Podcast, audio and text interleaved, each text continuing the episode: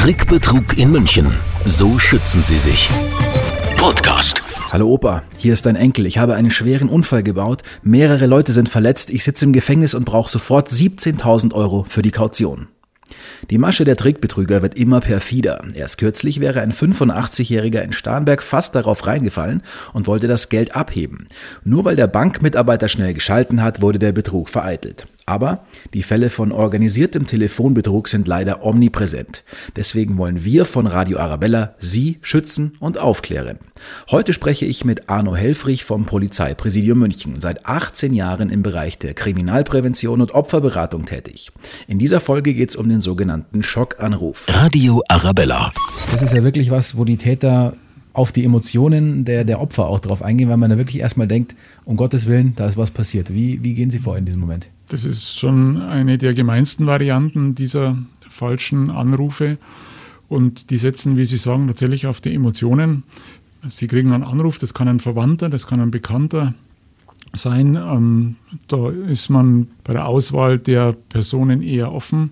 Aber es wird Ihnen auf jeden Fall irgendein Unglück geschildert. Das kann ein Verkehrsunfall sein, das kann eine schwere Erkrankung sein. Wir hatten eine Zeit lang letztes Jahr zu Beginn von Corona auch natürlich Corona mit als einen, einen schockversetzenden Anruf gehabt. Die Geschichte wird im Endeffekt dann so ausgeschmückt, dass auf jeden Fall ähm, man entweder im Krankenhaus liegt oder möglicherweise jetzt gerade bei der Polizei festgehalten wird, wenn man für einen Unfall zur Verantwortung gezogen wird und man braucht jetzt dringend einen relativ hohen Geldbetrag, in der Regel auch fünfstellig. Man versucht dann mit diesem schockierenden Erlebnis denjenigen sofort in in die Helferrolle zu versetzen und er sagt, natürlich helfe ich dir aus der Patsche. Ja, deshalb Natürliche Reaktion erstmal. Ganz natürliche Reaktion, die auch wieder sehr unterschiedlich abläuft. Viele kennen den Trick mittlerweile und legen auf und versuchen dann vielleicht auch ihre eigenen Enkel anzurufen, aber trotzdem ist gerade diese Variante für viele und dann auch nämlich für Jüngere, nicht nur für die Älteren, auch etwas, wo man eher mal sagt, Mensch, das kann ja durchaus sein, denn die Geschichten, die geschildert werden, das ist jetzt nicht irgendwie James Bond, sondern das sind ganz normale Unfälle, die passieren können, es sind Erkrankungen, die passieren können, einfach Unglücksfälle, wo man die einem so geschildert werden, als wenn es jedem passieren könnte. Und das ist genau dieses, dieses Perfide an diesen Tricks, dass die Leute dann das glauben und ähm, dann auch wirklich dazu übergehen, Geld entweder zu übergeben oder auch zu überweisen. Da gibt es dann wieder unterschiedliche Varianten.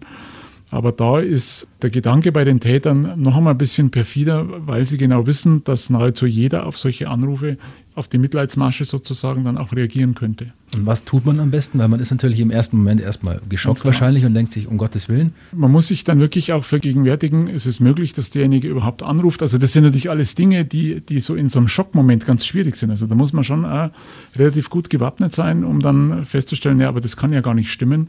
Und dass man sagt, du, das ist wirklich schlimm und man legt auf und man versucht dann denjenigen, der jetzt in diesen Unfall oder, oder verwickelt ist oder im Krankenhaus liegt, dass man den versucht zu erreichen, also einen anderen Verwandten, Bekannten, um einfach das nochmal genau abzuklären. Oder ein Krankenhaus anzurufen. Also da ist es deutlich schwieriger rauszukommen aus dieser Geschichte, weil man relativ schnell davon gefangen ist. Und man sollte wahrscheinlich dann versuchen, im ersten Moment einmal kurz durchzuatmen und durchatmen, überlegen, überlegen was ja. habe ich. Und, und, und das ist vielleicht auch ein Phänomen, wo man sich vorher mal überlegen sollte, was kann ich denn tun, wenn ich so einen Anruf kriege? Dass sie sich dann überlegen würden, was würde ich denn tun, wenn ich so einen Anruf kriege? Es kann ja auch durchaus mal sein, dass es wirklich so ist, dass es also ein Echtfall ist. Aber da kann man auf die Stimme hören, wer ruft an, man kann sich ähm, Rückrufnummer ähm, geben lassen. Man kann auch bei der Polizei mal nachfragen, ob man irgendetwas von einem Unfall weiß. Also wir als Polizei, wir sind ja jetzt nicht nur in München äh, mit unseren Einsätzen verbunden, wir können auch in anderen Einsatzzentralen einfach nachfragen. Wenn der Unfall auch in Köln passiert wäre oder so, dann rufen wir halt einfach dort bei den Kollegen an und fragen, ob es da tatsächlich einen Unfall gegeben hat. Also wir haben dann deutlich mehr Möglichkeiten als man selber. Was wir jetzt noch gar nicht äh, besprochen haben, sind die Täter selbst. Kann man da wenn die jetzt am Telefon sind, ähm, sofort erkennen, ja, das kann nicht echt sein, weil, sagen wir jetzt mal, der spricht irgendwie vielleicht mit einem ausländischen Akzent oder so? Oder sind die eigentlich am Telefon so, ich sage es mal, täuschend echt, dass man wirklich denkt, okay, das ist einer von meinen Bekannten oder mein Enkel oder so? Das ist also tatsächlich eine traurige Erkenntnis, die auch wir ähm, bekommen haben, dass die sehr professionell vorgehen und die wissen ganz genau, was sie tun. Auch bei den falschen Polizisten. Ich habe mir, hab mir auch solche Anrufe natürlich angehört und ich muss tatsächlich auch gestehen, dass es mir auch passieren könnte, zu glauben, das ist jetzt ein echter Kollege. Also da dann wirklich sich so zurückzunehmen und zu sagen, Mensch, kann das überhaupt sein? Kann das richtig sein, was ich da höre? Da muss man einfach ein bisschen misstrauischer vielleicht sein. Aber das ist schwierig, wenn man dann ein bisschen aufgebüllt ist vielleicht und wenn man halt vielleicht schon so ein bisschen gefangen ist von dieser Geschichte. Aber gibt es Bereiche, wo diese Täter herkommen? Also gibt es da eine Zahl, dass besonders viele aus einem bestimmten Land kommen oder wo sind die einzuordnen? Ähm, die Ermittler wissen, dass ähm, diese Schockanrufe aus den Callcentern der Türkei gerne geführt werden.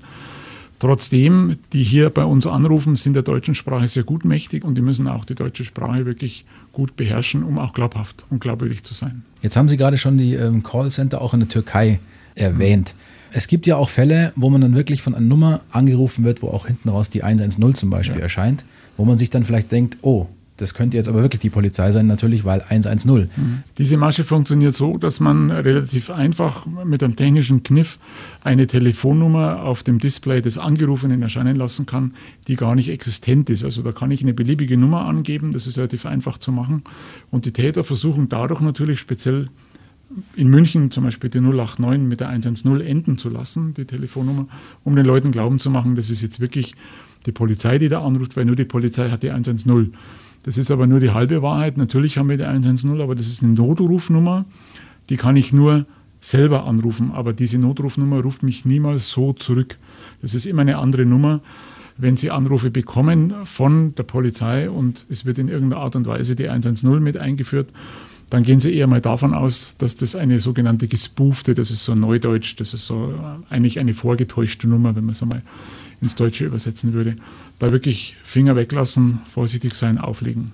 Uns ist wirklich am meisten geholfen, wenn die Leute das erkennen, wenn sie dann das Gespräch unterbrechen. Alles, was darüber hinaus ist, wäre die Kür. Also mhm. wenn es uns dann, wenn wir als Polizei davon erfahren und wir haben vielleicht noch die Möglichkeit, dass der Geschädigte mit diesen Tätern Kontakt aufnimmt oder Kontakt bekommt, dann können wir das natürlich ausnutzen. Sollten wir aber nur dann tun, wenn wir wissen, dass die Geschädigten da auch ähm, mitspielen können. Also nicht, nicht wollen, viele wollen natürlich, aber bei manchen muss man einfach aufpassen, dass das für die nicht zu anstrengend, zu aufregend wird, weil das ist dann schon eine längere Geschichte. Dann diese Täter, sind ja nicht nur mit einem Anruf zufriedenzustellen, sondern die telefonieren ja ununterbrochen, stundenlang, teilweise wochenlang werden die Leute am Telefon immer wieder von den Polizisten angerufen. Mhm. Und das können wir als Polizei ähm, nicht verlangen, dass die Leute da mitspielen. Und das machen wir auch nicht. Also uns ist wichtig, es bleibt im Versuch stecken und wir erfahren davon, das ist uns eigentlich das Wichtigste, dass wir wirklich wissen, was ist momentan ähm, en vogue, wie man sagen würde, also was läuft gerade. Dann würde ich sagen, zum Abschluss einfach nochmal was sind denn wirklich bei diesem Thema die wichtigsten Tipps, die wir alle befolgen können, die vor allem auch ältere Menschen befolgen sollten, damit das alles besser wird, damit die Zahlen nach unten gehen?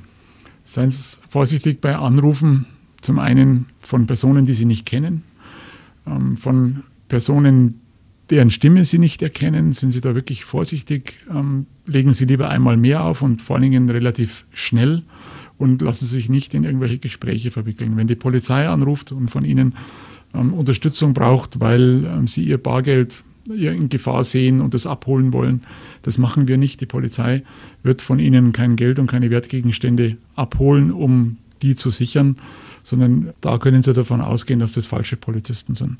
Wenn Sie das erkennen, unterbrechen Sie die Gespräche so schnell als möglich, je länger Sie mit mitspielen. Je länger sie telefonieren, umso schwerer können sie aussteigen.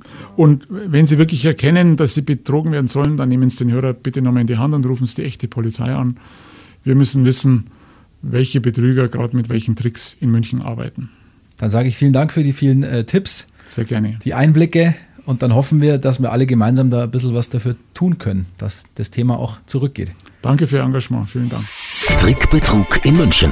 Wir schützen Sie und klären auf. Zusammen mit der Münchner Polizei und Sparda Bank München, Deutschlands erster Gemeinwohlbank.